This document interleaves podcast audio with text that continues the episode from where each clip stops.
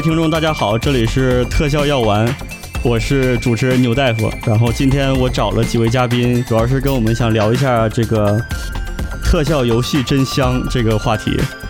呃，这几位呢都是以前在特效行业、影视特效行业在不同公司工作的人吧，然后最后因为各种原因都转了去做游戏。在这其中呢，我觉得我很好奇，因为我自己还没转。以后要不要转我也不知道，对，但是我我很想就是了解一下，呃，为什么他们做出这样的选择，还有就是呃转了游戏之后呢，有工作啊生活方面有没有什么不一样的变化？还有就是我觉得能给呃以后还在做影视特效的这些人，如果想转游戏的话，有什么需要知道的一些事儿？呃，那我先介绍一下我们这几位嘉宾吧。第一个介绍一下，我就按照我视频能看见这顺序来啊。我先介绍一下小虎吧。小虎，你来自哪里啊？我来自哪里？我来自网易。我来自来自网易。我来自网易游戏。对。嗯。啊，那你以前是在呃，就做游戏之前是在做什么呢？呃，游戏之前一直都是在影视行业，然后以前我们都是在。可以说以前公司吧，就是可以都没问题，是吧？就是入行的时候，我们是在那个 base 嘛，我们大家基本上都是从 base 出来的，就北京北京的北京 base。然后一会儿你可以介绍一下 base 这个公司嘛，然后如果需要的话，然后我们我是做动画，然后后来有做 layout 和 previous 工作，然后再到后来就是去了另外一家特效公司叫 DD，就是 Digital Domain 数字王国。然后数字王国在也是在北京对，在北京的北京的分部。然后在数字王国这边就是做了一年 VR 的项目，正好是 VR 元年的时候做了一些 VR 的呃体验项目。然后再到后来还有一些其他的电影特效，国内的、国外的也都有。再到去年的时候就来到网易游戏这边，我在这边做动画导演。嗯，大概就是我的经历。对。哎，所以你呃，据我了解，你跟这个咱们嘉宾里边其他的人工作的这个怎么说性质还不算太一样，你还是相对他们来说更接近影视影视的这边，因为你还在做怎么说一个 sequence 的。对对，呃，是呃，就是我因为因为我毕竟还是在一个游戏公司的一个偏视频的一个部门嘛，然后这是一个相当于一个视频和一个基于现有的 IP 的一个开发的一个部门，所以。嗯，这个部门其实更偏影视一些，所以以前影视里的经验大多数还用得到，但它只是一个具体工作的时候就是一个风格不同的问题，因为你会有很多不同的故事风格啊或者画面风格，而且你的叙事方式很多也要跟着游戏走，就游戏是游戏游戏基基本上已经给你定了你的基调了，然后你怎么做其实就是嗯帮助游戏完善它的剧情吧，其实大概是这样一个内容，然后但是肯定也会有一些。这正在做的，比如说一些过场动画，或者说是未来有一些想要去探索的东西，就是包括从个人层面和公司层面都有吧。就是想去呃，像呃国外的一些三 A 游戏的那个方向去发展的，也在做一些探索，然后都会有。这个一会儿可以具体的聊一下吧。嗯，行行，现在就简单做了一个介绍。对，呃，行，那我们下一个呢，就是刘汉龙，呃，刘老船长。Hello，Hello，呃，船长，船长现在在哪儿工作呢？我现在在腾讯天美，呃，腾讯天美的一个 T 一工作室，就是 QQ 飞车那个工作室的。哦，哎，这个名字是怎么怎么组组成的？是是说具体某个团队吗？对，它它有三个大的工作室群，然后每个工作室群下面有若干个工作室，然后每个工作室应该是自负盈亏，大概是这样。嗯，然后其实它是个特别特别大的一个部门，它整个游戏部叫 IEG，嗯，就是互动娱乐。啊，互动娱乐，嗯。那那你之前呢？之前在转游戏之前，呃，工作过几个不同的公司呢？我要是从入行往前算，还是从最近往往前算算？怎么算都行，反正你就是来回走。我印象中，对 对对，就来来回回。然后就一开始也是去的。Base 嘛，咱们都同事嘛，啊，然后干了几年之后，又辗转辗转反侧若干公司，然后呢，一六年跟小虎一起去的数字王国，啊，干干了 VR 元元年，然后 VR 元年我们一起携手把 VR 干黄之后，我们 然后我我就我就我就去了墨，然后去了墨，然后我们迎来了《流浪地球》这个项目，然后这个是科幻元年，墨黄科幻元年，对对对对，所有元年都让你赶上了。我们携手开创了科幻元年啊！啊，《流浪地球》我是在那个项目上做的那个，呃，在项目上的挂名是视效总监，但是我实际上在公司的职务是 CG 总监啊，主要是负责技术相关的。哦。然后就是业务还挺杂，什么都能干，什么都能干。然后是那个，呃，然后科幻元年不是被上海堡垒封了吗？封锁之后，然后我我对对对，然后没饭吃了，我就去去去游戏游戏行业干了。然后去去年一九年是去的网易，啊啊，然后去网易的这个初衷是知道张帆去的网易，然后正好当时也有也有也有一些人推荐我，然后我觉得那那我也想尝试尝试。啊，呃，然后，然后，然后去呃去年今年年初有个机会，就是啊来了腾讯啊，大概这样。嗯，行，那就借此呢，就引引到了我们下一个嘉宾，叫张帆。呃，张帆，呃，现在在哪儿呢？我现在在网易，在杭州网易，呃，在风雨风雨部门，呃是 T，呃在做 TA。那你工作的职责，TA 是做什么的？呃，TA 有点像啊，还没有细分过的特效，在就是在影视制作当中，就有点像还没有细分过的特效。就当年可能动画呀，或者是灯光合成，可能都叫特效，但是后慢慢慢慢特效进行细分以后，就变成了呃动画、灯光合成特效。然后呢，特效继续细分，就变成了角色特效、环境特效。还有专门做肌肉的，专门做呃就是角色的。那再往细分的话，可能有专门做火的，专门做水的。呃，TA 在游戏现在这个行业当中其实还没有细分。TA 要做的事情，比如说有比较重要的有渲染管线，要写 shader，呃，要做后处理，然后或者是程序化大世界，还有就是一些呃 rigging，嗯等等吧，就基本上就是常规办法解决不了的 TA 都要去上，或者说。美术和程序之间衔接的这样的一个桥梁，就很杂七杂八事情都要去都要去做。嗯嗯，听起来我觉得跟影视呃特效里边这种研发也差不太多，就是做一个对呃特效的还是一个比较初级的，一个我觉得一个一个一个工作的职位，未来肯定是会细分的。嗯嗯。那那在到了呃这个网易之前有什么经历吗？在在哪里工作？我们这一批人基本上都是起源于贝斯，然后在贝斯分了家以后，就就呃就 同一人种都是北京山顶洞出的这一伙人，对对对，就开始闯关闯闯关东啊，然后跟小牛一块儿去呃在在英国 Double Negative，然后从 Double Negative 我们又回到中国，当时我特别想参与小门神，所以去。呃，追光做了第一部小门神，呃，后来就去新加坡的工业光魔，呃，因为这个是一个基本上特效人都要去去去洗礼一下的这么一个一个地方，然后后来有一个机会，对，尤其是新加坡出汗出的多，对，主要是主要是吃的好，哦，呃，后来又去了呃新加新西兰的维塔，呃，在维塔大概待了有三年四年左右的时间嘛。然后一个比较偶然的机会，就会这么长时间回到了那个网易这边去做游戏。啊，自从进了网易以后，就开始拉各种各各各种各种各种人，比如说船长啊、机器猫啊，就开始往游戏圈里面疯狂的拉人。他他也不知道你是在去做特效还是去做街头去了，接 头去了。年纪大了，得得得想后路。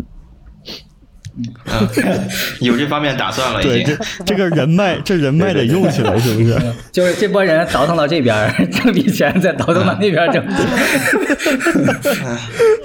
倒腾倒腾是倒腾，挣笔钱这件事儿还得再聊聊。对对对，对你这个转变也挺大的。之后我也想跟你就是仔细聊聊，好的好的，到底就是前因后果到底是怎么样的，是吧？然后我们最后还有一个嘉宾呢，是呃，他在做的是真正的游戏的怎么说特效师。呃，朱明，Hello，大家好，嗯，我叫朱明，然后我现在在，呃，朱明，你现在在哪家公司？现在在上海的 EA，具体说叫 EA Create，然后这个部门其实是 EA 它旗下分了好多不同的工作室，然后 EA Create 是相当于是一个总总体的做 content 的内容的，然后就比如说美国的，还有加拿大的、中国的，他们还有各自的分部。其实就在上海这个地方，还有一个叫 EA China，那个才是中国的，那个是做手游的。然后，反正我就是在真正的是做游 三 A 游戏的一个部门吧。牛逼！哎，那个三 A 是什么概念啊？其实我们公司没有这个概念，就全世界只有我自己不知道是吧？就是比四 A 少一 A。呃，我听到比较简洁的说法是，三 A 游戏能卖到六十美金吧？哦，大概是这样。啊，跟价格有关系吗？基基本上就是大概的，可以认为是一个高投资，然后高风险、高回报，然后这对也，但是也是高回报的。你可以认为它的各项配置都会比较顶级一些，就像。呃，你可以类比《星球大战》这种 IP 吧，可能啊，就是就顶配的，一定是各方面都会相对会往极极致去做的这个东西。当然，《星球大战》的剧情不是极极致啊，我你不要这样，你上来就开始 diss 我们这种，也也也没有，我我我我也曾经是一个《星球大战》的粉丝，对，还有一个 IP 能做十几二十年的那种。呃，那朱明现在呃，这个游戏行业之前是在哪里工作？我一开始是在三期嘛，然后后来就去了东方梦工厂，然后也跟你同事了有一年，然后在那边就真正感觉是进入了一个动画电影行业，然后做了几年动画，就感觉想做实拍电影，就去了贝斯，跟大家一样，然后贝斯完了就。在贝斯的时候是在贝斯完了，我我跟你讲，真是真的是完了，因为那个有大半年工资一直发不出来，然后我就很急呀。哦哦，对，有有那么一段就是财务出状况的一阵子是吧？你当时是在贝斯的对呃厦门厦门，嗯嗯，然后我就来上海了嘛，来上海就感觉也找不到更好的电影公司，就跟游戏的同学打听了一下。发现游戏行业真是 另一个天堂的感觉，所以就义无反顾的加入了游戏行业。反正每个人我觉得都是不同的不同的路，殊途同归，最后都去做游戏去了。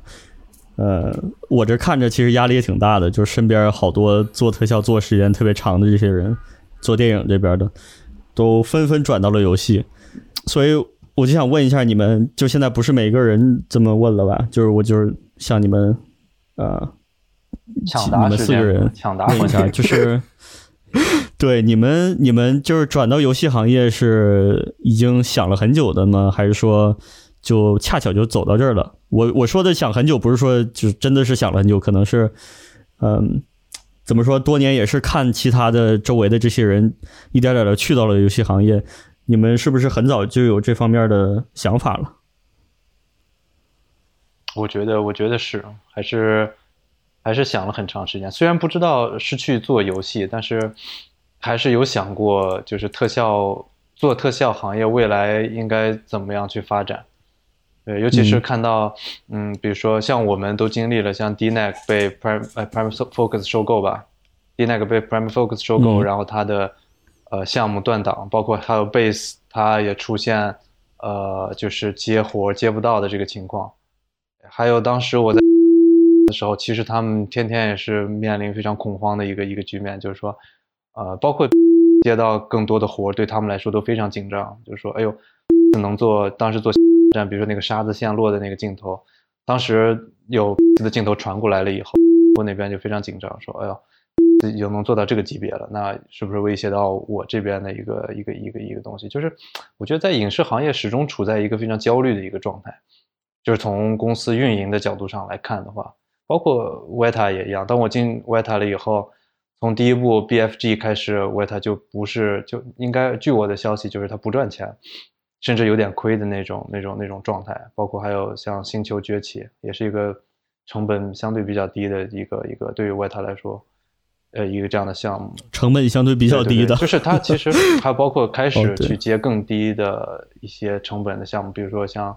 呃，权力的游戏，还有中国的一些项目，当然它是为了拓宽市场，但是它始终在这样的一个边缘挣扎，就会让人觉得还是挺不放心的。如果要是往未来去想一想，有孩子或者成家，呃，其实还是希望相对一个稳定的这么一个一个环境。我觉得特效本身这个工作，我觉得是没有问题的，而且又很挑战，又很有挑战，而且很有成就感，也愿意去做做这么长时间了。但是能不能长时间维持一个比较稳定的一个工作，呃，其实我是一直有一个问号的，就是能不能这样，我也比较比较紧张。所以每次，因为确实是跟影视行业这个，我觉得这个商业模式有很大的关系，因为毕竟是一个外包公司，是吧？无论你做多大，你基本上都是一个外包公司，除了就是早期的我有自己的一个 IP，呃，但是。真的就是你你你基本上是靠着这个客户的，呃，就在这边接活，然后一切最后呢，就是这个票房多好，都跟你基本没有什么关系，是吧？那你们其他人也是因为这些有这些原因吗？我其实是考虑了蛮久的，但是我角度不是从行业的角度，我主要是从人的角度来考虑的，因为我其实我刚到贝斯的时候，那个时候我当时 他也就坐我旁边。张帆应该认识，然后我就跟他说，我以后要去游戏公司，为什么呢？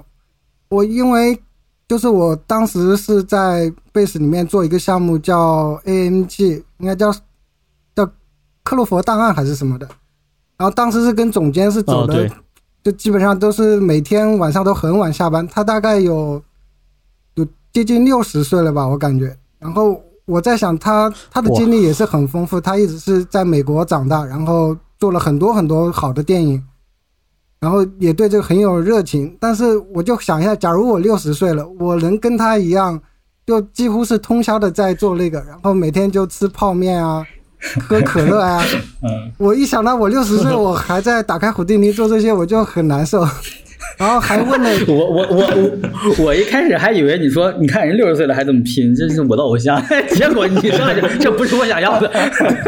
然后 没你想啊，我这期我聚集了四个转到游戏特效的这边人，肯定不会说什么电影的好话的。然后我又问了前东梦的那个同事，然后他也也是特效总监，他。他是在全世界就各个地方就是跑的，大概也是六六十多岁了。然后我觉得我的技术，就是从我自己的学习能力啊和以前的经验，我肯定是达不到他的那个地步的。最多就估计在一个小公司当一个 leader 这样的啊。所以我觉得我的线坚持不到六十岁。对我的，我能看到我的天花板。但是我又后来跟游戏的同学聊了一下。发现他们做的事情，那些技术能力我都是可以理解的，然后待遇什么呢，又觉得比我现在要高很多，所以就是让我做了很大的决心。然后还有一个主要就是家庭原因，我当时面临一个抉择，我其实已经拿当时拿到了，我特别想出国，就是 Double Negative 申请了好几次，就在疫情前我拿到了他们一个动画的那个 offer，然后 我又面临着要结婚，我老婆说你要么结婚，要么就出国。假如出去的话，我们就分手。压力好大。我，那那还有的选吗？对啊，我就没得选了，所以就回上海，就正式进入游戏行业了。总结一下，就是老婆不让，多方多方面原因，但主要是老婆不让。对对对对对。对，呃，对，不过你刚才说到这个身体素质也是一方面哈。如果六十多岁。呃，还在做特效，确实可能感觉上是挺累的。哎，那游戏你们想过，游戏行业做到六十岁是一种什么状态吗？没见过。游戏行业里边有六十岁的人吗？我见过，欧美三 A 大厂里我见过。我们组有两三个人，哦，不是我们，哦，对，是我们组，只是在不同的国家，在大 S 那边，就是就是在蒙特利尔，然后还有温哥华。他们有几个都六十多了，或就每天就很有热情的还在做这个，就每天研发一些新的效果，研究技术点。然后我觉得那个状态就是跟我以后想要的还蛮接近的，因为工作量就没那么多嘛，可能一个月就研究一个技术点也没关系，甚至一年做不出什么，公司也没有什么压力给他。那你那你想过，那 你公司压力好大。对，那你想过这个这种这个模式在国内能能能行吗？就是那是他这个年他这个时代六十岁是这样，当你六十岁的时候，那个时代是不是就不是这样了？对，有可能。嗯，不是，现在关键的问题是关关键的问题是，我们还考虑不到六十岁，我觉得四五十岁在影视行业可能就就已经混不下去了，别说到了六十岁。我先我先算到三十五。对对对，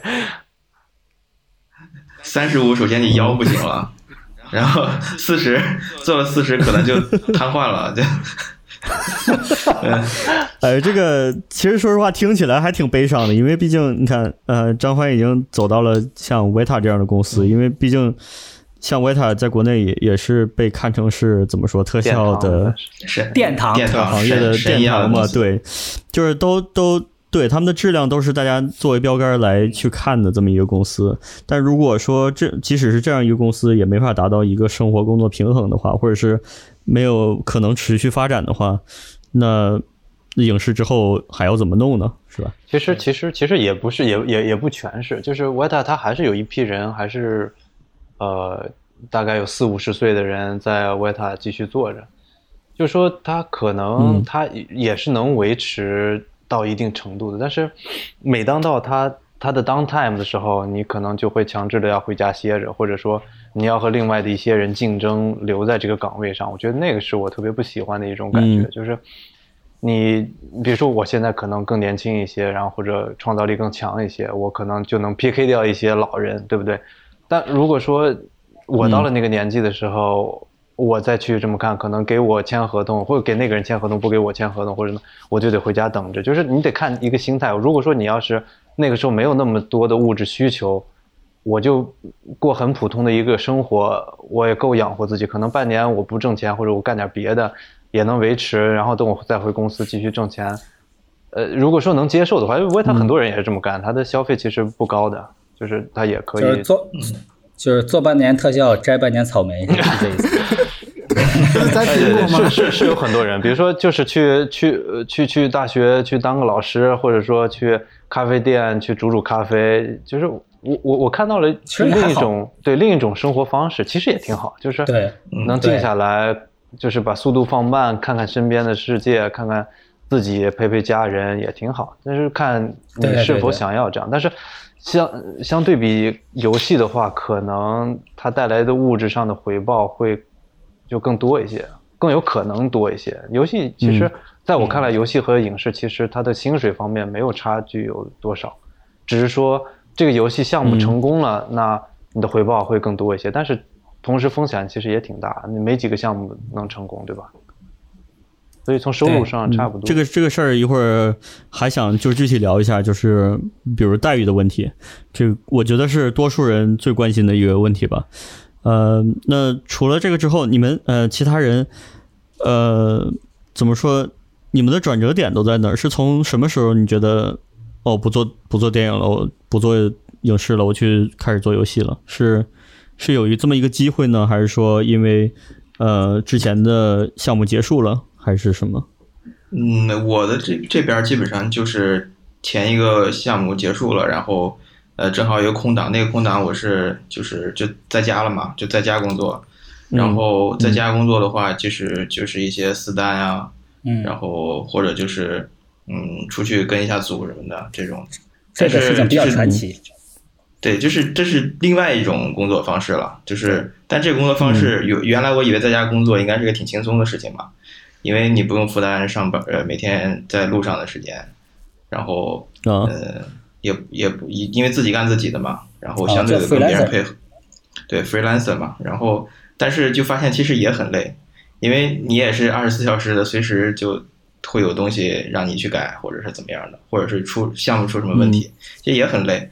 然后，但是到游戏行业，因为我是那个就是汉龙推推荐嘛，就是推荐去的。然后，呃，这边我做游戏和做影视对我来说其实没有太大的区别。我指的不是内容上，我指的就是心态上，因为两个其实我都很喜欢。呃，因为就是从小玩游戏嘛，从小玩游戏，而且。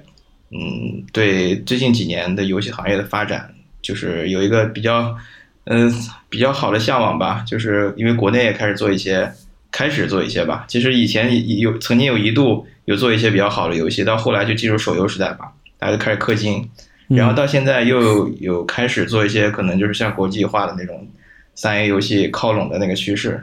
所以呃，对我来说没有太大差别，我都觉得是可以去尝试的，所以就想去呃做一下，也没有什么问题。对我的转折点大概在这儿。其实当然呢，你从薪水方面来说，肯定会稍微会好一点，因为呃，像张帆说的，其实没有差到非常多，但是你对于一个就是同样的工作的呃怎么说工作经历，就比如说你都有五年的工作经验的话。那肯定游戏行业会更更好一些，那是一定的，呃，因为他入行的条件，入行的时候的底薪就会比以前就就比影视行业还是要高不少的。是是是，我我我说的那个薪水待遇，那可能是 Weta 应该算是全世界影视行业里面给的最高的薪水了吧？应该，我觉得对，因为差不多，我觉得对。然后那对对比的薪水高嘛？对，对比的话是国内网易，那它肯定也不算是全世界薪水给的最高的公司，对吧？那这么比起来的话，那可能还是游戏的待遇会更好一点。而且而且还得算什么吧？算那个，如果你在维塔干了五年，如呃和你在网易干了五年，你哪个涨幅更大？啊，如果你在网易干了五年，你可能现在已经能拿好多股票了啊。然后那你可能你可能就会呃，但是它没有多少啊，没有多少，但是一定会比在维塔积累的更多一些啊。但是你在呃呃对，主要是这样。对待遇方面肯定是这样的，就是肯定会好一些，而且你正赶上就是，呃，一会儿我们会谈这个什么疫情的问题嘛，是疫情影响的问题。嗯，但是就在这个节骨眼上，肯定是好一些的。嗯，我的转折点应该是跟虎迪尼有关，因为当时虽然我眼光看在游戏行业，但具体不知道怎么进，对游戏完全没有概念。然后就在游戏工作的同事说，我们这边要招虎迪尼特效，然后就包括我面试了。就是 E A 啊、维塔斯啊，甚至网易还有腾讯，他们都在找虎迪尼特效，然后跟他们 H R 谈下来，好像都要有这个技术点，就在前两年。今年好像不是这样的，因为转的人太多了。然后就因为这个，我来 E A 的时候，然后他们说 E 的就特别看重我胡迪尼的能力，觉得来了可以给他们做一些什么。那我来了快两年了，胡迪尼没有打开几次。但感觉我们的饭碗都是胡迪尼给的，对，对。那你们呃，说到另外一个事儿，就是你们转，你们从这个影视转到游戏的时候，这个转行转行有没有一些门槛呢？嗯，肯定。我觉得你你你们可以说一下，因为我的门槛不算很很就是很很夸张。其实我，对，因为毕竟他们方向。挺不一样的是吧？就是电影你可以有很长时间就在打磨这几帧，嗯，但游戏就变成了实时的一场。那我们转过来，其实就是像我跟汉龙一般，基本上是胡迪尼程序化，所以也没有什么太大的门槛，因为就做的东西不一样嘛。就是我们所掌握的这个技能，正好是团队所需要的这个技能，而且是别人他没有的技能，所以就没有什么太多门槛。但是。真正 TA 核心的部分应该是在渲染管线上，就是，呃，包括 shader 啊、后处理啊，就渲染管线这一部分，这个是 TA 核心要做的。就没有这一部分，这个游戏是没办法没办法做的。那你要想从有影视转到这一部分，其实从特效的角度上来讲，并不是很合适。可能 look dev 或者是灯光的人，呃，就是写写渲染引擎的人，他们会更合适一些。但是说，但是这一部分内容，游戏并不是，就是作为 TA 来说，并不需要掌握很深，也只是说去从应用的程度上去讲。所以，如果说做特效或者说 look dev 的人在影视转过来的话，嗯，有个一年两年的时间的话，应该是可以跟上。啊，嗯，所以就还是有这么一个一到两年的学习过程，那是肯定的。而且，其实影视。我们所用到的东西，大部分是一个比较 high level 的一个一个一个东西，就是一软件已经给你写好了，你只要去在很很高阶的这个地方去看，调这些参数，你懂就可以了。但是游戏这边的话就非常底层了，很多东西就是需要你自己去算。一个最简单的一个矩阵，可能在库迪尼下或者是在那个 Mantra，它你根本就不需要考虑，但是在游戏里面，你就要去自己去，甚至自己去创建这样的矩阵，就是会有这种这种差别。嗯。作为工具架玩家，我根本就不管这个事儿，是吧？点一个，对对对，就点一个火一下可能更关注的是这个现实中火燃烧跟我做的这个有什么差别？我研究那。但是游戏的话，更多的研究是我怎么才能把这个火给做出来？不管用什么办法。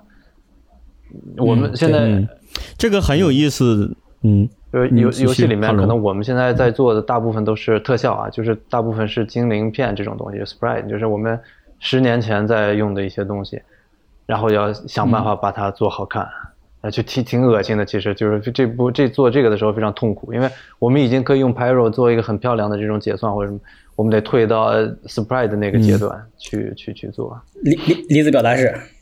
对对对对对。离子写写旋转 写旋转，对。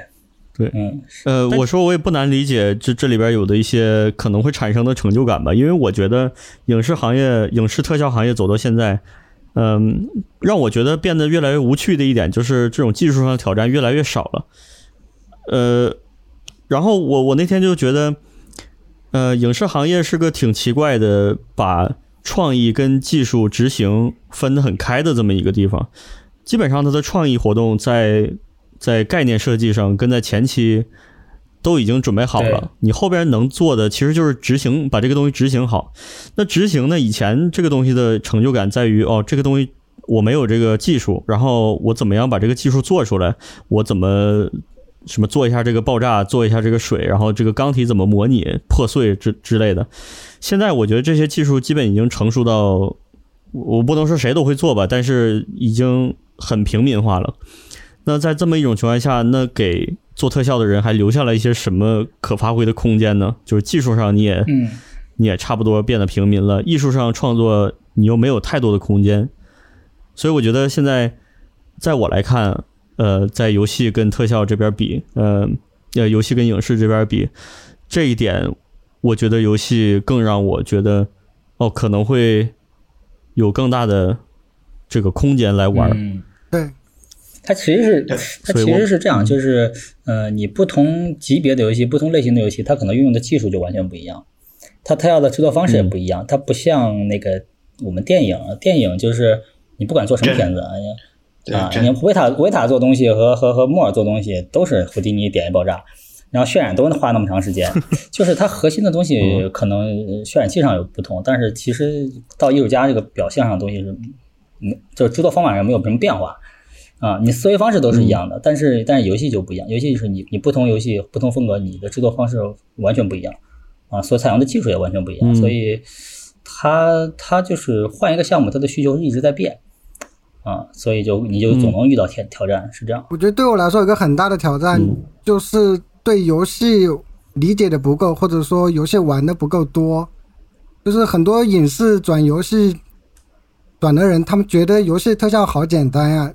让我来做肯定会很快，但实际上手做的会会会发现什么都要你自己来做。比如你要做一个爆炸在游戏里面，你在影视里面你可能就直接模拟用粒子啊，用它的 Pyro 系统就很很轻松。你要调的这些参数基本上都已经明确的，但你要你要在游戏里面做，比如你只能用只有一个基本的云的一个序列贴图，你要用那个云模拟烟。模拟粒子，然后模拟火，然后模拟之后黑烟什么的，甚至还要用那一张贴图在模拟交互的火花，全是用那一张贴图来模拟。然后就像画画一样，在我感觉，就要你从最基本的特效的原理来进行思考，然后怎样拼这些贴图把它拼出来，然后最后还要来的好看。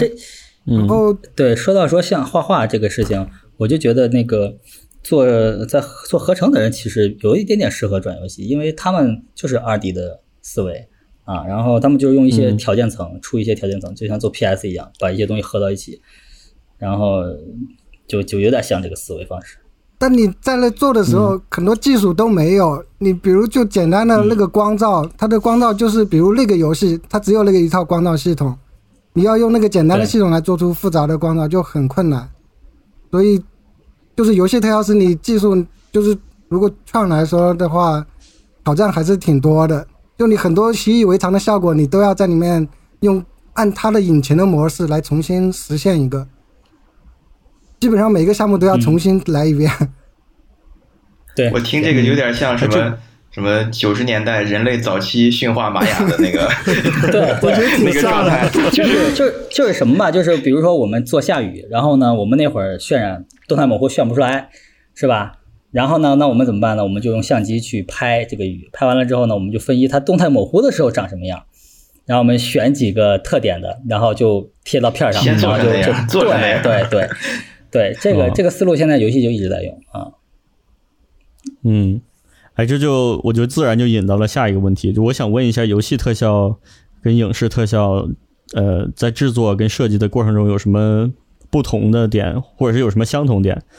呃，就像我们刚才说，因为你的渲染器不同，就直接导定导致了你这个呃制作思路不一样，是吧？那你们呃，你们的这些你们所在的公司在做的游戏都在用自己的引擎吗？还是用现成的？请 Number One 说，没事，Number One。网易网易是自己自己网易是自己做的，嗯，这是自己的引擎，对，叉叉叉天下第一，对，Number One，Number Number One，Number One，米米赛亚 Number One，对，牛叉 Number Two。问继续继续，什什么问题来着？继续，呃，就有一个游戏特效跟影视特效有什么异同？哦，我我没做过，但是我我看了一些关于那个 GDC 的一些东西，但是，呃，游戏特效它在设计上就跟影视不一样，就是影视的特效它它基本上不去考虑它的功能性，完全是纯视觉的。那游戏的话是会考虑它的视觉性的，因为比如说我做一个技能，然后这个技能是让地上冒冒冒火，然后呢，我就一定要做一些先导的一些动画或者一些效果，让玩家注意到这里马上要着火了，然后你才能躲开。让玩家能够识别这个特效，并且躲开这个火，这个是让玩家很有成就感，这是一个点。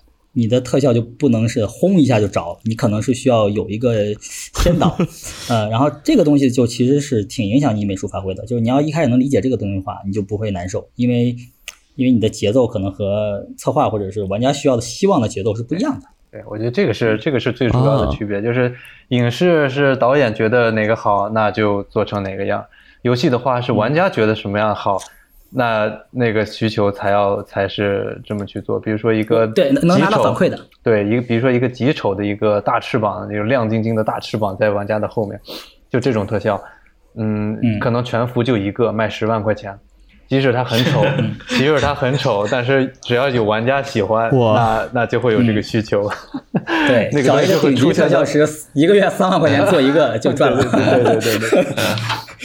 好像好像突然话题背离了我们要做一个就是有档次的三 A 大作的 那个想法了，就就又回到一个卖翅膀的这个事情上，是吧？不是，我我我想表达的意思就是就是就是玩法上的玩法上的，嗯嗯，要测试。对我我我我我同意你的观点，就是就是我是呃从一个玩家的角度，因为我我自己并不是真正是参与去制作游戏特效嘛，然后从玩家角度来说，就是因为游戏它有很多类型啊。它有些里面的游戏特效其实不需要那么真，或者是怎么样，对你的形态多么多么好看什么，它是功能性为主。然后你比方说有些是就是玩法为为主的那种游戏，就是比如任天堂那些游戏，它那个特效其实就是可能实现起来应该不不会很难，但是它会很巧妙。或者说是它的那个点就非常好，或者它或者是它它打击感很好，反正它总归有一个点是这样的，它不追求它的真实性或者怎么样的。但是有一些呃现在的很多游戏就是比如说偏这种纯写实类型的这种的，比如说那个大表哥《荒野大镖客》，它就是极致的去靠近影视的或者是真实仿仿真，就是现实是什么样，它就是什么样。它其实也有不同的路线了。嗯，肯定不能一个一概而论的去说它是一个就是有什么样的异同。有有一批人还是非常热衷于做这种偏影视类的东西的，他就是想追求真实。从我制作的经验来看的话，就是异同点。就我们首先得要知道，就是游戏特效类型有很多的。我目前接手的主要有两种，一种就是场景特效，还有技能特效。然后还有一个很重要的叫 cinematic，就是过场动画。过场动画其实就跟我们影视是一模一样的，没有任何区别。但是那里面的特效呢，其实是实时的嘛。那里面的元素啊、素材都是用了引擎里面。就是比如说，你用场景里面做一个石头门的破碎，然后那个破碎的东西会用在过场里面。可能过场的话，粒子数量多一点，渲染质量好一点。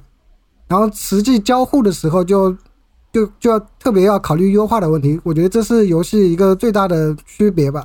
你开始测试的时候，你效果做的特别好，然后优化的时候，你要把粒子删一删，粒子精度降一降，然后就尽量尽可能的优化，然后透明度的那些 code 要特别要考虑到，啊，就是你做任何环节你都要考虑到，要打开真实的游戏测试，然后还要让 QA 来给你质检。对，有一种说法就是，嗯，就是性能不够先砍特效。对对对。哇。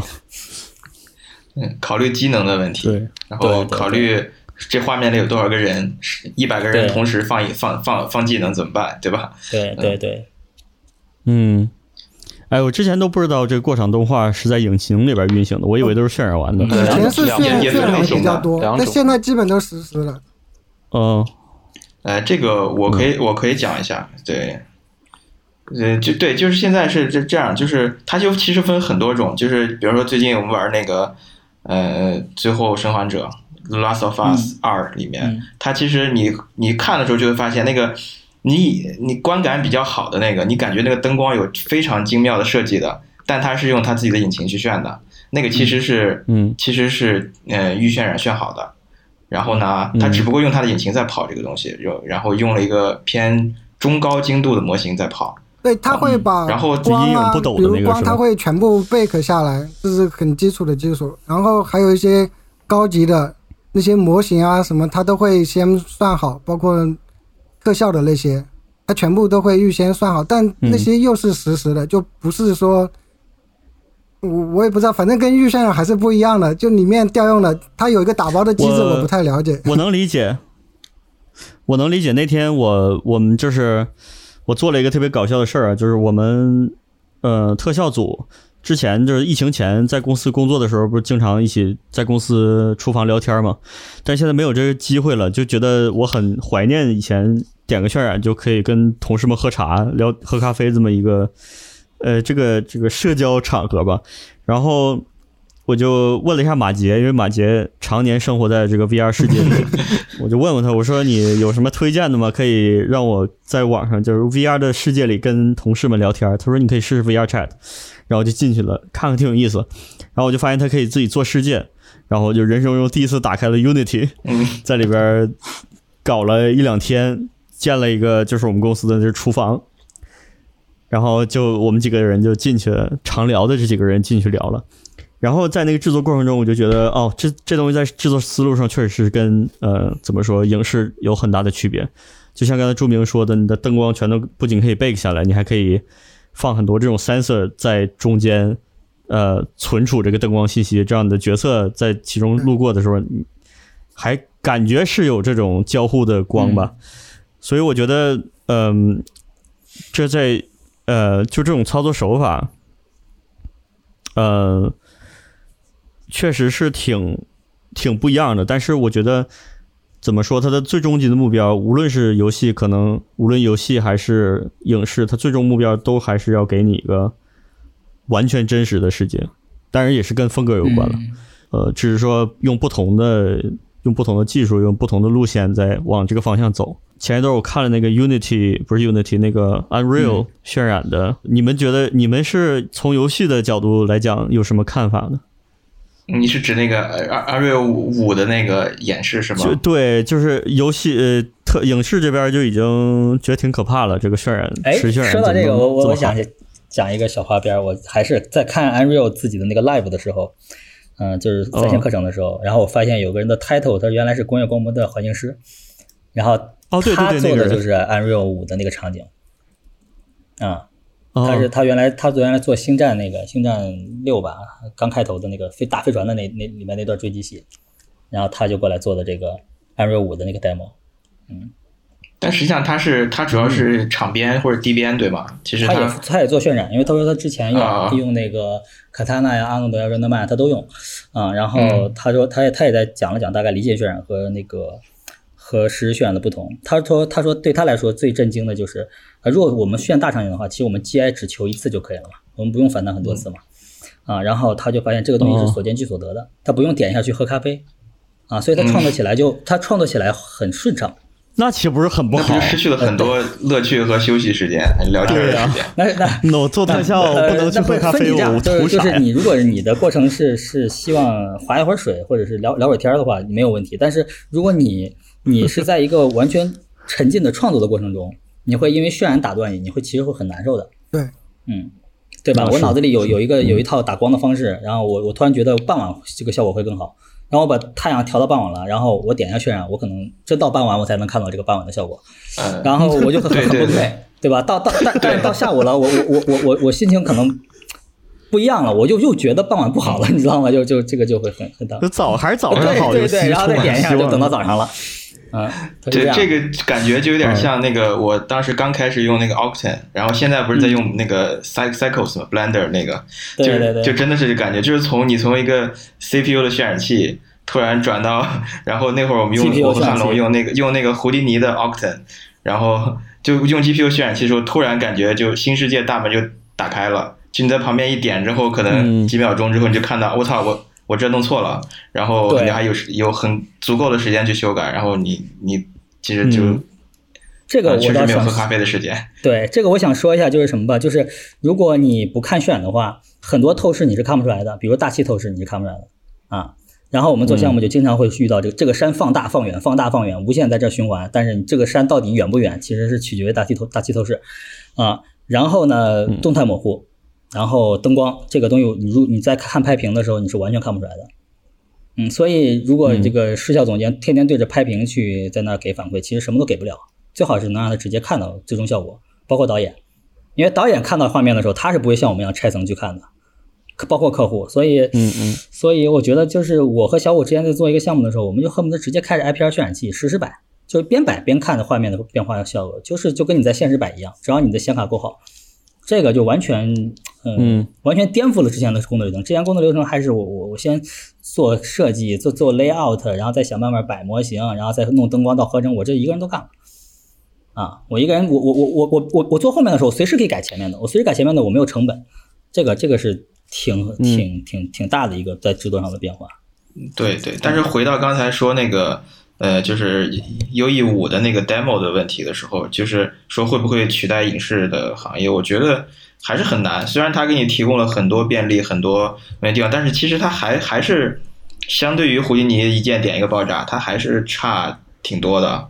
就是它 U E 五不可能给你实现这个功能嘛，对，只是给你实现了一个更大的平台，让你更便于开发，然后你可以更好的利用你的机能去做一些东西。而可能环境渲染，环境渲染可能会替代一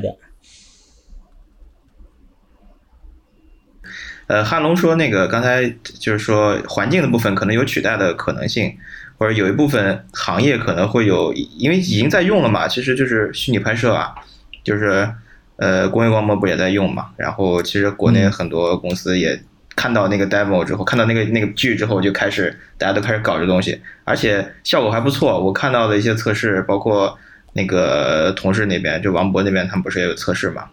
就是感觉效果都还都都。我们要专门开一期要聊那个。对对对，那个其实挺有意思的，而且到将来肯定会到 U E 五出现的时候肯定会更好。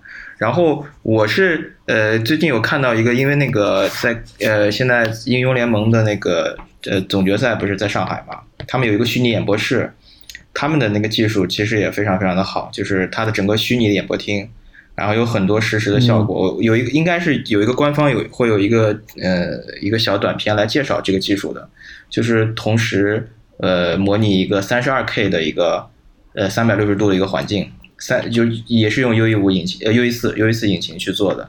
就是它不是追求那种真实嘛，不是追求完全的真实，但是对于游戏来说，就是一个非常炫酷的一个画面，而且你的体你观众的体验感会非常好，因为现场是没有观众的，因为疫情原因没有观众，但所以他把那个演播室塑造的非常的有意思，然后所以他也是用的是引擎来做这个事情，就在游戏很多很多的行业其实已经在用了嘛，然后但是就那个 demo 来说，我觉得。呃，达到纯我们原来我们所感看到那种影视级别的环境，可能还是有一定的距离，而且对于制作人员来说，可能更难一些吧。呃，因为你还要从从从原来的影视行业转到优异的流程，然后还要做优异的开发，你还要做还有学习成本，呃，还有很多的东西。当然，当然你总有一天会转过来，但是还是要花一定的时间嘛。嗯，我的看看法大概是这样，就短期之内不会完全替代。我我之前在一家单渲二的公司做动画的，他们就是完全就是用那个 U E 四来出那个素材的，就是就什么斗破苍穹那种类似的三渲二的，嗯，然后前面先在玛雅做好，然后导进去在引擎里面打光做效果，然后甚至是镜头的效果，然后直接输出素最终素材，直接就是那种 TV 剧嘛，那个质量要求不高的那种三渲二是可以用的。对对对，可以，因为我现在就是在之前在做的一个项目，因为那个呃我在阴阳师组嘛，然后也是这个风格嘛，所以。呃，我接触一些外包商，包括我手下的有一些项目，也是用这个方法来做的。它的流程基本上就是，呃，前面的东西全部都在玛雅里完成，什么动画 layout 都在玛雅里完成，然后之后中间的环节全部都在引擎里完成。然后引擎最后完成，就是引擎里如后处，因为还要后处理嘛。如果你后处理的效果可以达到的话，那我就直接输出了。然后，如果后处理还缺一些效果，包括有一些效果其实是要用胡迪尼去做特效的，那我就在输出层就按原来的那种，就对，像我们选 A O V 啊什么的那种分层啊一些东西，再回到 Nuke 或者是到回到 A E 里面去输出。然后，当然它其实只能应对像三渲二啊，或者说一些要求级别不高的那种项目。呃，将来肯定会更好一些了，肯定。但是你要说打影视级别，的完全不可能。其实我我想我想说一点，就是就是如果我们去把那个。复仇者联盟一的画面，最终的那个大战在纽约大战的那一段画面调出来的时候，你其实仔细去看它背景背后场景的渲染，可能还不见得比六一五那个炫的好呢。因为他那个渲染估计也就是一天光，他肯定不开 GI，他也就是一天光。然后呢，它的资产这个东西主要取决于你资产做的好不好，特别渲环境的时候，嗯，然后他那个会儿的资产其实挺糙的，就是你仔细去看的话，然后嗯。呃但是它它因为因为你影视可以借助很多 mad painting 啊或者什么的技术去做这些东西嘛。对，我因为我想说的就是那个呃，就是如果你让他去跟当年的好莱坞顶级大片比，可能费劲，但往前走个五年或者十年其实没问题啊。但是那个国内网剧比也没问题。对，但然后然后那个质那个质量看下来呢，其实在对很多项目其实够了。嗯，就是你不一定非要什么都做霍比霍比特嘛。霍比特人嘛，所以所以有有可能很多情况就够了，而且而且现在主要是主要是扫描这个技术越来越成熟了，所以你资产的精度会特别高啊，你那个东西摆进去就就就还没炫呢，就看着跟照片一样了。所以你只要你只要你那个阴影解决的好，光照解决的好，然后你炫自然环境应该是问题不是很大啊。影视这边我觉得跟呃跟游戏有挺大的不同的侧重点，就是我影视到最终。呃，除了建资产的这一部分啊，我所有最终取决呃，就决定性的标准就是我在画面里边看着怎么样。就像你说的，如果那个就是什么纽约大战，嗯，我如果那个楼在所有镜头里都是很远的，那我就是不给它做的很高精度，就是，这个资产到那就行了。但可能游戏只要是玩家可能会过去的地方，你都得提供一个比较高的精度，是吧？但是我的意思就是，如果你拿 UE 去做这个东西的话。嗯嗯，然后呢，你的思路也一样，我远处的房子我不用做很精细嘛，这都是一样的。嗯，它自动会有一个质量的缩放是吧？呃，对，一个是它有一个 LD，一个是你，一个是你从制作上你就会分嘛，远景的楼房我就不用做那么精细了。嗯，这是从从你一开始安排工作量的时候就会这样去考虑。其实就是我觉得你拿 U E 五单往这个影视里面塞，其实有点确实有点难，就是嗯。但是如果你把这个 CG 变成一个就是提供视觉服务这个角度看，其实很多很多领域能看到，很多很多领域能用到。嗯，我是觉得我是觉得这个就是画面效果啊，就这种沉浸的这种感觉，啊，影视将来一定会发展到这一步，就是一个实时渲染的一个结果。就现在可能 U E 五还达不到，那 U E 六、U E 七，早晚有一天不知道多长时间，一年两年，肯定是会达到的，肯定是会就是。跟那个影视是完全能对齐的，这这是不用想的，这一定是会发生。但是我觉得这个跟影视也不冲突，因为啊，你像游戏，你如果说你真把吃鸡那种打枪做的一模一样，你还得在一个跑步机上去跑，那没人玩了，那个太累了。就是它 游戏追求的不是绝对的真实，而是一种沉浸，还还是一种娱乐的体验。但影视的话不一样，对影视它永远会就是你像我的话，我也不喜欢打游戏。那我还是喜欢看电影。我坐在那里，我就是想看电影，我就是想去有人带着我去沉浸在这个世界里面。我不需要我自己跑进去，我会很累。就是，哎，所以这个导演的视角是我觉得电影呃让我觉得特别好的一点，就是说你是可以自己来回跑，但是呃，导演有他自己的视角。为什么我们喜欢这个人的电影，不喜欢那个人的电影？是不是他导演？你可能在一定程度上认同这个导演看世界的方式吧？对。那他看世界的方式取决于他，呃，就就体现在他放在每个镜头里的东西，以及他怎么去看这个行为。呃，所以这一点我觉得是怎么说？因为我我不太玩游戏，我我是觉得这是电影很难以替代的。没错。呃。对，创作电影我们看的就是他这一个人想要想想表达什么。当然了，那个 VR 呃不是 VR 这个啊也是 VR，就是这种交互式的电影也不是没有是吧？近年来也也经常出现。嗯，对，互动电影包括那个电影像比较强的游戏还是挺多的嗯。嗯，有一些人还是在做这种东西的，交互式的电影或者是影视化的游戏，嗯，什么底特律变人这种。对，评里面还有评价水。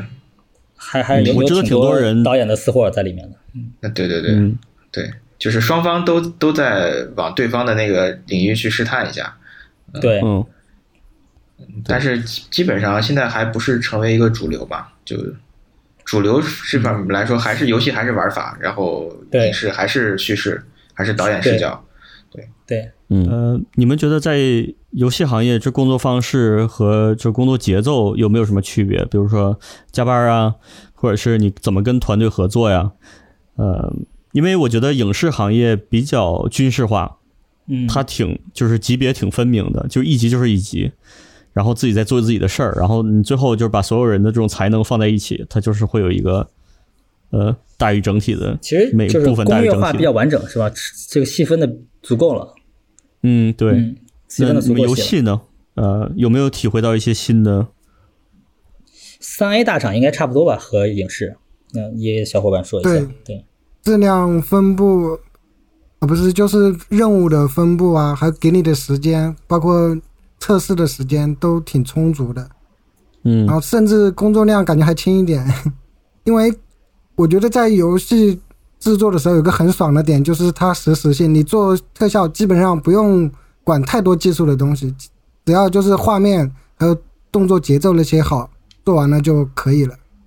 然后它质检的时候也不用像之前一帧一帧的看，因为每次比如激发出来都差都是不一样的嘛，都有一个随机性在里面。对，所以都基本上看效果就看个大概，大概感觉对了就可以，就不会纠结的那么多。所以你做任务还是挺快。让让我想起来张帆那边这个导演纠结这个东西到底是不是酒精烧出来的火，对 张帆磕了好几个月。尤其是记得那个事儿，那个那个描述，这个风格要考虑。呃，总监要的是那个呃，就那个燃料，他说 soak in，就是他要呃侵侵入那个斗篷的，就是侵入那个就是燃料侵入斗篷的那个效果要看到，然后再有燃料。在这个斗篷上烧起来的这个感觉也要看得到，而且还是一个类似酒精，它叫甲烷吗？还是叫什么乙醇？我就我我也不知道那个是什么 化学燃料。就是它的嗨点是拿一个高速相机拍一个真实的物理现象，让你拿 CG 做出来，他觉得很牛逼，就是这样的一个点。但是观众根本不 care。但其实但其实这个东西什么？我觉得我觉得整体来说还是影视更规范一些。游戏的话，三 A 可能会好一些，但是呃。就是游游戏是这样，游游戏这边，呃，至少网易是这样，它是肯定是策划为主，对吧？这个游戏好不好玩，就是你这个游戏成不成功，主要是看策划。你画面再好，不好玩没人玩，对吧？或者你你画面很好，这个游戏晚点不行，就它也也不行，留存率很低。对，就是所以所以游戏的策划就相当于电影的剧本，剧本。对，我觉得应该算是嗯剧本。然后还有就是程序，就是策划完了是程序，你这个游戏能不能做出来，对吧？你交互性啊，或者什么样的，你得保证它能做出来才行。啊，最后可能才是美术。嗯，就目前现在是这样的一个情况，就是很多情况下，其实更缺的是能把这个游戏给做出来，就是先立了项，然后能把它做出来，然后美术再上。美术的话，更多的其实是我只要是把投入加大了，基本上都能得到一个比较好的回报。就是它是比较好用金钱，技术不能吗？比较好用金钱来来来来去来去置换衡量，对，相对而言，嗯，诶，就是我在这边是美术是主导的，比如我们这边要立一个新项目，都一般都是美术总监或者只有他定下来，然后技术才能跟进，其实研发什么？区别在于什么嘛？在于 E A 做的东西，它在玩法上没有创新。它占地一二三四五，以前的 IP，没错，它是个炒冷饭的公司，它是个炒冷饭，它一二三四五那个载具就是那个样子。啊，它可能换物理引擎了，但是它的玩法它不动脑子，所以微创新。对，它就没创新，所以所以它好工业化，因为它好标准，就是你在战地一做一爆炸，在战地二做一爆炸，在战地三做一爆炸，一直做到战地五，然后随着我们能支持的精灵片和贴图精度越来越高，包体越来越大，你就不停的做更高级的精度。它永远不会像任天堂一样去学去研究一个新的玩法，所以所以每一代引擎都在变的制作。方式也在变，对对对，包括我现在做的这一代，这个我有点有有有点不理解，为什么是美术总监能去主导这件事情啊？但按理来说，应该是这个游戏首先得有一个合适的玩法才可以啊。就美术你，它玩法不变嘛？那可能就是汉龙说的那个基本玩法定下来了，然后下一代的话就是美术，它只有心想一个方向，换个皮，然后那些微微的小的变动的，你就理解成他他已经把星战一拍出来之后，到后面要拍二三四五六。然后他就想办法再让二三四五六持续有人进，然后那怎么办？就上上大特效，明白吗？甭管剧情多烂，演员多烂，上大特效，咣咣一阵炸，你就你就充钱。已经定下来了。对，那网网易这头不是网易这头的话，它开发好多新，我觉得网易这个还是比较合理的，就是作为手游或者说这种，呃，就这种方式，你像能出出现什么第五人格啊，或者这种类似这样有意思的一些游戏。我哎，手游的定义是只有手机端吗？还是说这种就是手机了？其实嗯，就是嗯，因为因为网易它不像腾讯有那么大流量，这微信让你玩你就得玩，对不对？网易就得 网易就得这么这么硬吗？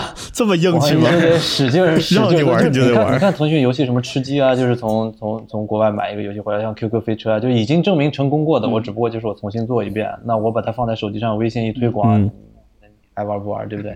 你肯定得玩，这么简单，对，这么简单吗？汉龙，就就就 大致的一个战略上是这样的，对吧？你你，但是你网易你没法这么玩，网易你敢做一个就是这种游戏，那瞬间被腾讯摁的死死的，他就得自己想办法去创新，去想一些卖猪肉啥的，卖猪肉，对对对他必须在产品上有亮点才行，同质化的东西他一定打不过腾讯的，啊，是不是这样？啊，他必须要有亮点才行。所以，所以我而且而且就是说到加班啊，这个东西，所以它就跟不同的部门、不同的工种都有关系。比如说美术，或者说特效，特效其实是最容易加班的，就尤其是到了那个版本日的时候，啊，会出现各种各各种各样的问题。美术这边会会加班加很多，还有程序也一样。那版本日万一出现问题，都在那儿守着，一般有些时候通宵啊，或者到一两点都有。但是。呃，T A 的话还好，T A 的话一般是解决一些。呃，T A 的话，如果渲染 T A，它也得也得在那守着。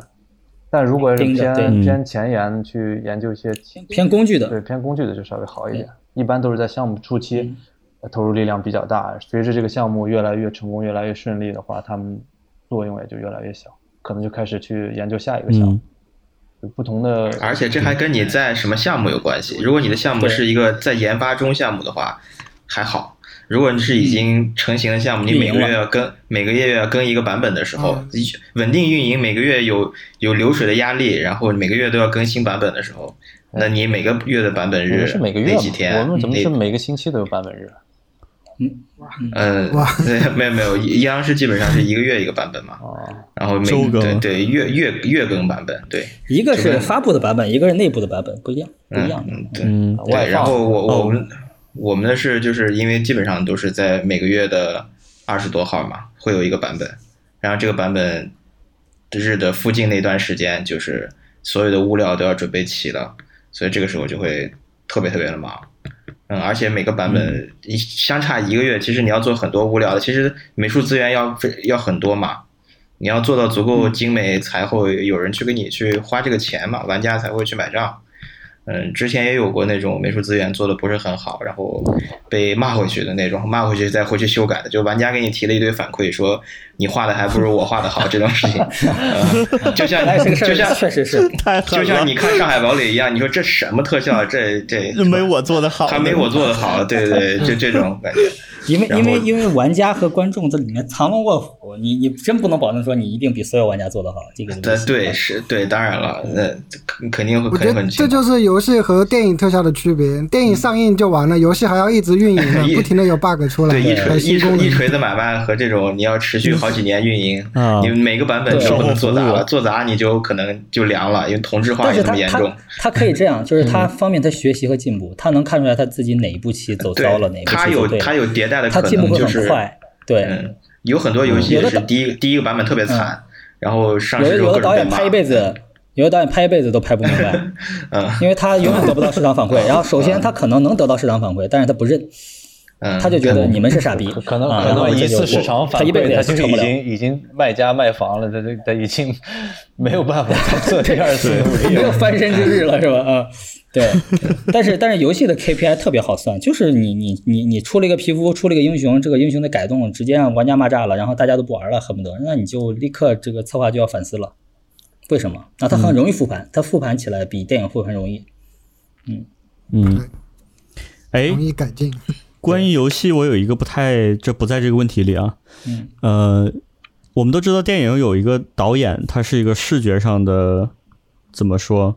一个统筹者，他。他他把关所有的，呃，怎么说这个 vision，他要他要控制好。嗯，那游戏里边这个角色是谁呢？主美吗？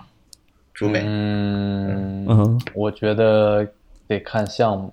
有时候对，有时候制作人也挺也也挺那个。网易这边策划说的比较多一些，就是明明自己不懂美术，但是他也要干。这个主美也要干美术一会儿这轱辘掐了，你你这节目还播吗？不能，这轱辘不能掐。对，你可以打上我们这边真好，这是一个。我们这边更多的是 QA director。QA 其实 QA 还就是游戏这种反馈吗？QA director 他会一直在玩，一直在看，然后提各种部门的问题。啊，其实我觉得他倒有个，他这个矛盾倒好协调，就是内部吧。首先你你会开会会说我为什么要这样的画面，或者我为什么要这样的修改？那你如果你说不服呢？呃，那你很有办，很有容，很很容易去定这个事儿对错。就是你你投入成本之后，你搞一波试玩，看玩家的反馈，玩家反馈会决定于是美术是傻逼还是策划是傻逼啊。嗯，然后这个东西就很容易验证。但是在你给很容易验证，在你给玩家看之前，其实内部就有反馈。会现在说的是对内部这个反馈，你最后给了给了那个肯定是看玩家反馈，但是对内部就只能争吵。对内部反馈，我觉得这个就不如影视那么分工那么明确。特效总监干特效总监的，影视 CG 干 CG 总监的，对吧？视效总监干视效总监。对，游戏这边的话就是就是谁谁在这个团队当中比较有气场，一般是谁说了算。嗯，对对，主要审美这个事儿没标准，谁都能谁都能说。来。你看，你像网易这边有美术经理，然后有主美，有策划，有程序。然后有 TA 都会去说，那有些项目的话，TA 能力比较强，他既懂美术又懂程序，然后程序可能比较老好人，就说，哎，我就干我自己的活。那有些时候 TA 说话就比较算，就这个效果好不好，TA 说了算。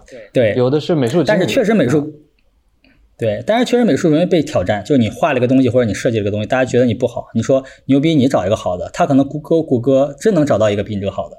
但是程序他写的东西，你说你这不好，他说你来，你你来不了。所以所以这么多，他是你这数据结构不懂科学，美美术是最容易被就是来回挑战的。对对对，你程序也可以挑战你，这这是什么？这是什么东西这么难看，这么丑？但是他们只能说出这么难看，这么丑，但是他说不出来为什么丑，就是他哪儿丑，怎么对对没办法。对，所以其实其实，所以所以。对，所以所以这种事情，反正网易这边一一般是策划会先提出来说，我要我要更怎么怎么地，比如说一个爆炸，我要更有冲击感，我要更怎么怎么地，但是他不知道该怎么弄，但是程序也不知道该怎么弄，美术也不知道该怎么弄，所以有些时候，那 TA 其实是更有发言权的在这个方面，因为 TA 他既知道美术应该怎么去做，又知道程序要怎么实现，他，所以所以就其他人提完了以后都没有用，因为都没有执行力，他没有办法去。执行这件事情，T T A 来说，你这个东西太耗了，我们这个需求不能有。对，对他可以这么说，你就聊掉了。然后又跟程序那边说的话，你你你想要那个效果，没办法，美术是没有办法达到的。就是所以就是这个东西谁能干，一般谁说了算，是这样的。对他一直属于一个朦朦胧胧的状态，然后就滚着这个项目就往前走，然后这个项目能不能成也也也也也也得看命，对，挺有意思的。那那其实有很多因素。对对对，情况挺复杂的。谁谁说话的声音大，谁哪掏钱，谁的权力大，对，谁谁愿意站出来，谁能承担这个责任，执行。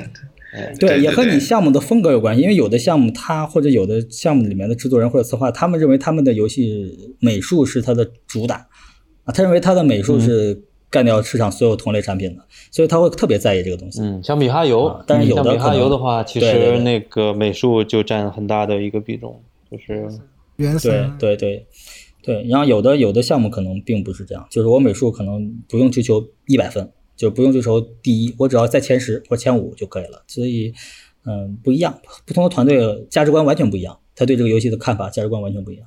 而且，因为像我觉得像这种嗯手机游戏啊，就是呃，他们其实都以前都是很小的一个团队，然后突然有一个游戏可能成功了，哗，迅速扩张。那在在他这个很小团队的时候，其实大家都不是很有经验，不像电影，我做视效总监，我做三年、四年、五年了。我做什么 CG 总监做几年了，或者说我做一个什么导演做几年了，他们很清楚该怎么办。他有一个运气功运气因素，对对对。游游戏的话，其实他面临的很大的挑战就是，当一个小项目迅速扩张的时候，这些人能不能找到自己的位置，能不能在自己新位置上能做好自己的事情。我觉得这个是跟影视特别大的差别。对对对。呃，从我听你们说的这个了解到情况，就是因为我我知道肯定很多人还不了解游戏公司这个呃团队的这个组成结构。呃，我刚才听你们是有策划、有程序、还有 TA、还有美术。美术，它它一般三个三个大的方向，就是程序、策划和美术，就这三个三个轴。TA 的话，就是其中的一部分。对，嗯嗯，对，算美术的。对，TA 算算美术。然后美术里有一个分呢，比如模型，它分场景啊、角色，还有 level，分的更细。哦，我在这边就还有一个很奇怪的部门，叫好像数据科学家，就是专门研究数据的。比如 FIFA 那个，他就研究那个玩家踢的那个热点，然后给你做平衡性。啊，明白。他们。嗯，他像是一个反反馈部门，像是一个就是实时收集数据，然后去反馈给这个挺重要的。嗯，对，然后还研究市场上，比如购买情况啊，或者玩家年龄层分布这种。这数数值数值策划，是吧？对，有点它它有点像策划的那个那个那里面的一个环节吧，可能只是在你们那公司那叫的名字不一样，但总的来说应该是张张帆说的那几个方向。嗯，对，嗯，所以策划基本上做的就是。这个东西的，嗯，怎么说？逻辑的结构，具体的玩法。策划做好多，呃，要树立呃树立世界观，有的是数数数对写文案的，有有数值策划，就像刚才，嗯，哎，你这朱什么朱？朱明朱明朱明说的，就是可能某一个部门，比如说这个它数据数据赛，就叫什么 data science 吧，它可能特别大、特别重要的话，它可能单另去。拿出这个部门，那它其实也属于策划的一部分，它要去不断的调整，嗯啊，对吧？还有好多其他的这种类似的这种这种这种策划玩法呀什么的，对。然后最后最上面最大的那个制作人，有这个游戏的制作人，就相当于是导演，或者说就是老板，有有有一些是制片制，有些是制片人，他叫制制作人，游戏制作人叫最大的那个，对游戏制作人，对，比如小岛秀夫，他就是。所有东西他他 对对对，他就是老板。对，但是他要为整个游戏负责。对。呃，游戏前期还有一个叫原型设计师的，我不知道你们怎么叫。呃，原叫 game design。啊，原型设计设计嘛，啊，游戏设计。对。嗯嗯嗯。他应该也算到策划里面吧？可能不算策划，但是他策划，因为他不考虑美术，他不考虑美术。他他美术可以迭代嘛？他但是他他更像是一个玩法。对，因为关起来做成怎么样，其实玩，其实玩法，嗯嗯。然后，但是那个好像就不不不在我们能转行的行列之内，或者你可以，但你你有非常深的游戏的经验和就是玩游戏的经验，包括一些这你的好的想法、创意什么之类的东西。呃，我们我们其实讨论的更多是美术方面的东西。对，它不是个专业，它不是一个嗯那个大学能培养出来的专业。它这个当然当然当然也有，没有国外也有，行业很多年了。对，现在其实也也也也有，而且很，其实其实很多嗯大学里其实是有这个课程的，呃，但是他从民间出来的也有很多，他不一定去学这个课程。就相当于你你你培养一个 CEO，培养一个管公司的，你怎么能管管明白公司这个东西？它其实单有方法论是不行的，它还是靠个人洞察在里面。嗯，我们这个聊差不多，我我想问一下，就是从你个人角度来讲，呃，你肯定选最最终选择到了游游戏游戏行业，肯定是有一些吸引你的部分。你觉得这是哪一部分呢？哪部分让你觉得就很有吸引力？嗯，对我个人来说，我觉得就是这个东西可能你能得到 钱，不是，呃，就是呃，你能得到市场的反馈。啊，然后你能根据这个东西去改进，这个东西还还挺有意思的。这个就和原来在影视完全不一样的体验。嗯，就是你觉得你跟这个商业的关系更近了一点，虽然你也是个搬砖的，但是你会觉得它更近了一点。你在一起跟着团队一起打磨一个产品，啊，然后这个产品的成败其实跟你个人的利益关系非常的大，啊，然后这个产品不管成了败了，或者旁边人的产品成了败了，你都会去思考，不管你做什么的，你都会去思考为什么它败了。嗯，但是你电影不会去思考，你电影不会去思考为什么这个电影败了。然后很多电影在思考这两个问题的人是导演和制片，而且导演他们帮你考虑了这些事儿。对对，而且导演可能就他也不 care 别人败不败，他因为他要表述的表述的是他内心的东西，我不会去管啊，因为诺兰拍了个什么东西，我要拍一个什么样的东西，对吧？顶级导演肯定不会这么想的，所以他永远是描述内心，他也不会去跟你的团队一块咱们一块琢磨个什么东西，所以就不太一样。啊，这个其实挺挺不太一样。我更愿意去参与一个好像这个事情跟我关系更大一点的事儿。嗯嗯，我觉得对我吸引力很大的就是让我在游戏中感觉自己价值被放大了。因为因为做电影，我可能就几个镜头，一一场电影加起来就几百甚至 几十个像素这种。但游戏里面，你比如做一个那个 destruction 的东西，会被反复的调用。就你可以一直玩，一直看到那个效果，每次甚至还能看到不一样的。对，你偶尔还能给他加点彩蛋什么的。对，你能够愉悦到别人，这个还挺有意思的。但前提是就解决了生活问题之后。就是最后都还是钱呗。对，说了这么多，大家都在还是在说钱。对，翻过来调过去的，就是这个都在说这件事。对，因为因为为什么总说钱，主要是因为影视中国的影视只有在北京能干，但是北京的定居成本实在太高了，是你做特效完全无法负担的。啊，如果你是北京还好，你要不是北京人的话，特别特别难。就以你在特效行业的收入，嗯。说到这儿，我想起了一个事儿，因为那天我跟几个朋友们聊，在伦敦的朋友们聊，就是因为我们现在都在家工作了，都远程了，我们就在想说，如果这个远程工作在影视行业铺开了的话，在中国会意味着什么样的改变？我觉得改变可能还挺正面的，因为就像你说的，你做电影。基本上都在北京，现在就是所有的影视公司基本大家都在北京。那我不想在北京生活的人怎么办？或者说我在北京生活不起的人怎么办？考虑到影视行业的工资又没有那么高，嗯，呃，还有就是我的家人可能在其他特别远、特别远的地方。那我如果全全国可以这种远程工作的话，那我是不是可以在我山西的呃家里头？家里。对，但是我觉得，但是我觉得煤窑里边做着特效，对对，可以的。但是我觉得这个事情可能应该会先在其他各个行业开展，就是远程办公。然后影视应该是算比较靠后的一批，呃，因为它有一个叫保密的这个事情。但这个很有意思，就是伦敦所有的公司现在都这样了，对，而且不只是英国，很多。呃，就是疫情控制不好的国家吧，现在基本上都走上这条路了。但是中国那我问你个问题，就是你平时在公司没有疫情的时候，你是不是可以随便上网？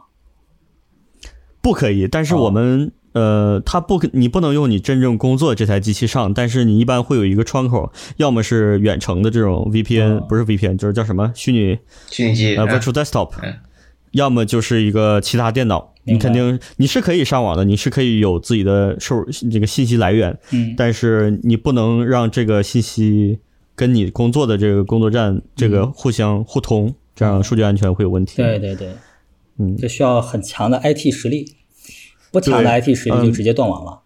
远程的话，我确实上网吗？远程吗？可以可以啊，游戏肯定可以，游戏肯定，可以。对，随便上。但是但是很多影视公司，它的选择的方式就是我没有成套的 IT 技术去支持这个事情，所以我就选择断网。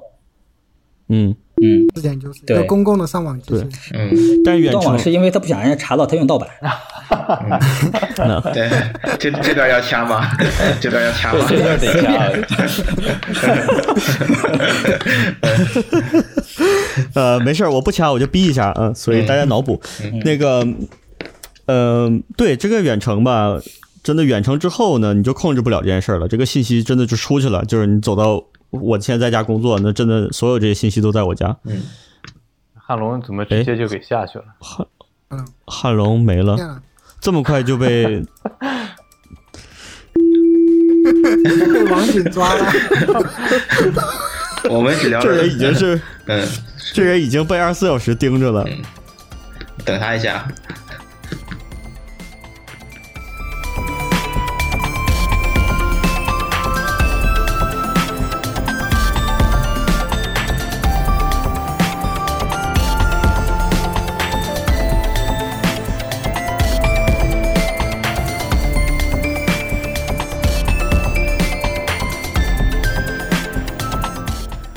阿龙好了吗？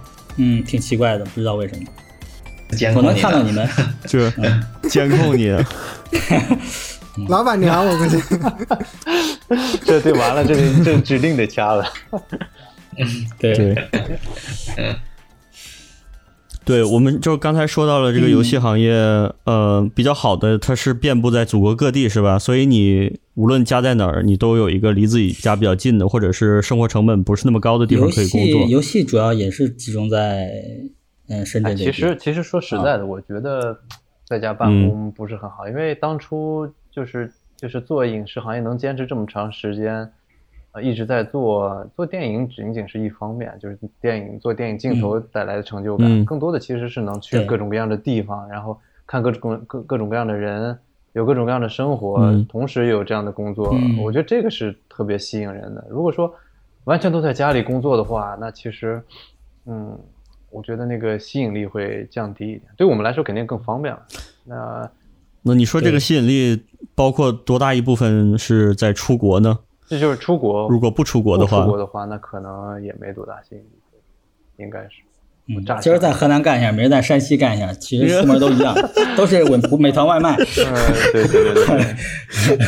对，而且 而且，如果说真的这样的话，那这个全球怎么怎么来竞价吗？谁谁做的好，谁做的便宜，谁就能做。那这个东西，那我说我卷我我卷死美国人。不，是还有印还有印度人等着你呢。嗯，对，我们一起，他我先把美国人卷死，然后再慢一点。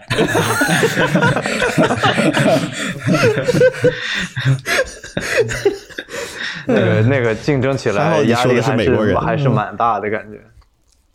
对对，早我之前面试了一家澳大利亚的暴雪的分公司，是做那个 COD 的。嗯。然后他说我可以在上海工作，但是拿澳大利亚的薪资。可以。他说他们好多都是这样的新 offer。然后疫情恢复了再回去，但是哎，但是他们不是说不不选那个中国吗？就是五眼联盟，他们这几个国家自己相互之间可以这么去。那那公司的行为应该没有管吧？你能拿人要挣钱吗？对吧？政治是一方面，企业家是一方面。但是有一种可能是你在上海的生活成本并不比在那边 低，反而有可能会更高。你有没有发现？哎，对，你要上海跟澳大利亚比，还真说不准。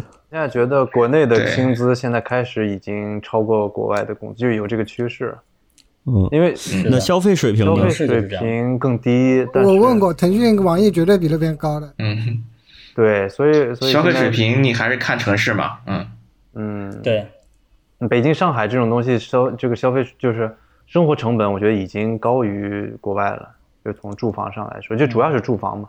那有这个住房的压力在那里，那薪资就蹭蹭蹭往上。买房吧，对，买房压力。租房，主要是国内的市校公司不够偏。维塔太偏了，你们说？对对，国内你让维塔在滨海街道办一个，他都哭了。我我觉得再过几年，很有可能国内的薪水就会就会就有很有可能超过国外的薪水。再过几年，对我我在上上一家公司的时候，我们其实算了一下，我们其实对韩国已经没有太大薪水上的优势了，所以我们就必须要拔高我们的实力。就是我们如果不能在制作上超过韩国人，或者是跟他们齐名的话，我们的报价已经快跟他持平了，没有竞争力。东南亚了，没有竞争力。对，我刚才刚聊完那一场就说到这事儿了，就是韩国现在报价已经比中国低了。韩国卷的特别厉害，真的也是熬夜。所以，如而且所以我觉得全球如果说就都在家里工作的话，这个。熬夜加班和这个压榨这个劳动力，我觉得只可能更惨惨烈。在家办公忍不住会干很久的，没有下班的那个 提醒。这个对，可以夫妻俩一块划水，就是你划四小时，我划四小时，反正你也不知道谁在那干，是吧？雇个人，还要拉还要拉上自己的老婆一起干。在家工作就默认二十四小时办公。真是想象不到，因为肯定会有人会比你拼命的。就是在这种情况下，反正我是觉得压力还蛮大的。如果真是到那一天的话，不管哪个行业，看我们岁数都不小了，感觉。嗯，行，我觉得这今天聊这几个问题大概也就到这了。然后呃，这个我还有几个问题还没问呢，那我就放到下一期。呃，这些问题大概就是说呃。呃，游戏的未来啊，还有就是，如果有人想跟着他们去转到游戏行业，有什么需要呃，想最好你知道的事儿吧。所以，嗯，对，时间也也也不短了，我们就到这儿结束，然后下一期再见，下一期什么时候？下一期再看，好，好，行，好，拜拜，拜拜，各位，拜拜，拜拜，下次见，拜拜，嗯。